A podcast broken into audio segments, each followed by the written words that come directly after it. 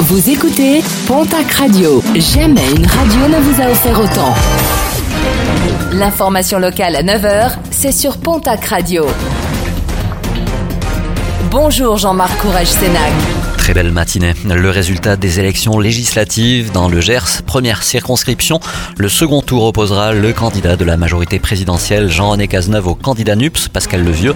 Dans la seconde circonscription, David Topiac arrive en tête devant la candidate Ensemble Maïva Boursier.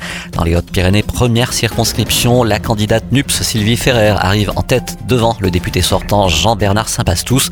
Dans la deuxième circonscription, Benoît Mournet de la majorité présidentielle arrive devant le candidat NUPS, Grégory Un nouveau décès déploré sur les routes du Gers dans la nuit de samedi à dimanche. Un conducteur de 60 ans a perdu le contrôle de son véhicule sur la D349 à hauteur de Castelnau-Barbarins. Une voiture venue percuter un poteau avant de partir en tonneau. Les secours arrivés sur les lieux n'ont pu ramener à la vie la victime. Une enquête a été ouverte.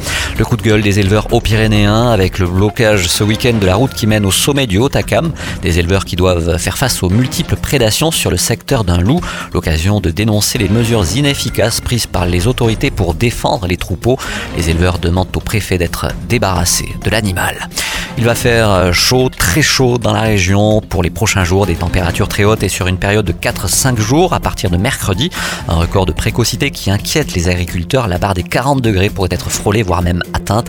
Pour les personnes les plus fragiles, il est recommandé de pouvoir se rafraîchir quelques heures par jour et de s'hydrater régulièrement.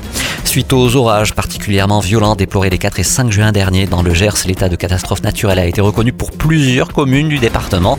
Cinq communes concernées, Lagarde, Saint-Médard, Saint-Orens-Pouille-Petite, Saint-Pesser et Valence-sur-Baïse.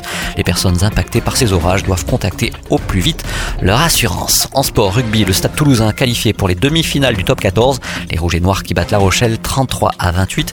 Une demi-finale qui opposera Castres à Toulouse. Et puis en basket, un départ à l'élan Bernet. Brandon Jefferson, le meilleur marqueur de Betclic Elite, a décidé de quitter le Béarn la saison prochaine. Il aurait signé à Tianjin en Chine.